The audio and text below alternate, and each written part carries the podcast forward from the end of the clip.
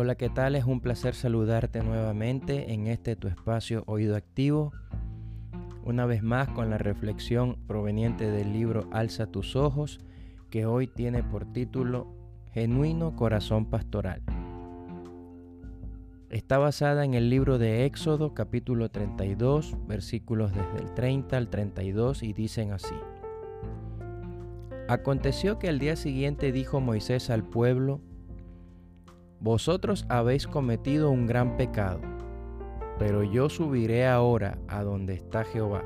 Quizá le aplacaré acerca de vuestro pecado. Entonces volvió Moisés ante Jehová y le dijo, Puesto que este pueblo ha cometido un gran pecado al dedicarse a dioses de oro, te ruego que perdones ahora su pecado, y si no, bórrame del libro que has escrito. ¿Quién de nosotros no hubiera desesperado al andar con este pueblo tan propenso al mal, tan duro de corazón? A cada vuelta de su peregrinaje caían otra vez en pecado, provocando continuamente a Dios con sus abominaciones. Como líderes sabemos bien lo que es luchar con un pueblo que no responde Hemos tratado por años con personas que vuelven una y otra vez, como el perro a su vómito, al mismo comportamiento pecaminoso. Hemos dedicado horas de consejería y asesoramiento pastoral a otros que, sin embargo, vuelven a caer ni bien los soltamos por un momento.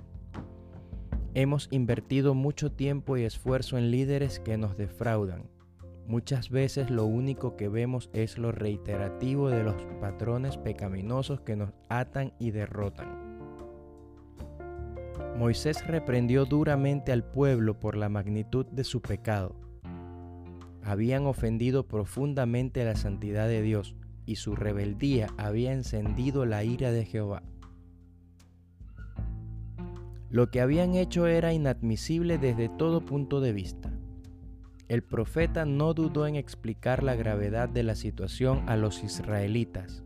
Se ofreció, a pesar de esto, a subir a la presencia de Dios para hablar con él acerca de la situación, aunque se mostró escéptico en cuanto al éxito de dicha empresa. Note, sin embargo, cuán diferente es el tono de la conversación de Moisés con el Señor. Sin minimizar en forma alguna la enormidad del pecado, Moisés le pidió a Jehová que perdonara el pecado de los israelitas. No dudó en hacerle saber al Señor que él estaba plenamente identificado con el pueblo. Si les correspondía castigo, él no quería ser dejado de lado. En esencia, le estaba diciendo a Dios, castígalos si es necesario, pero quiero que sepas que yo me hago con uno de ellos. Qué maravillosa ilustración de ese misterioso vínculo que nos une con el pueblo. Esta es la esencia del corazón del líder. El pueblo muchas veces nos cansa, nos sentimos desanimados. Juntamente con el apóstol Pablo testificamos que se añade cada día la preocupación por todas las iglesias. ¿Quién enferma y yo no enfermo? ¿A quién se le hace tropezar y yo no me indigno? A veces queremos abandonar la tarea de liderar, pero Dios ha puesto en nosotros un amor que no nos deja tranquilos. Son nuestro pueblo, en las buenas y en las malas. Sus victorias son nuestras victorias, sus derrotas también nuestras derrotas. Esta es nuestra bendita carga. Oración. Tome un momento ahora para darle gracias a Dios por el pueblo en medio del cual le ha puesto para liderar. Pídale al gran pastor que reavive una vez más en usted su pasión por estas vidas.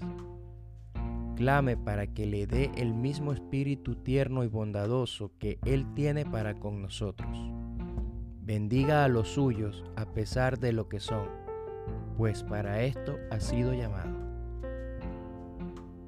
Me complace mucho que estés allí y que hayas escuchado esta reflexión de hoy, agradeciéndote una vez más por tu sintonía, a oído activo, quien te habla, tu amigo y servidor Héctor González, moderador de este espacio y de la página web oídoactivo.com a la cual estás invitado y a nuestras redes sociales en las diferentes plataformas, arroba oídoactivo.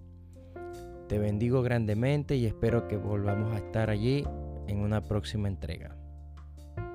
Hasta luego.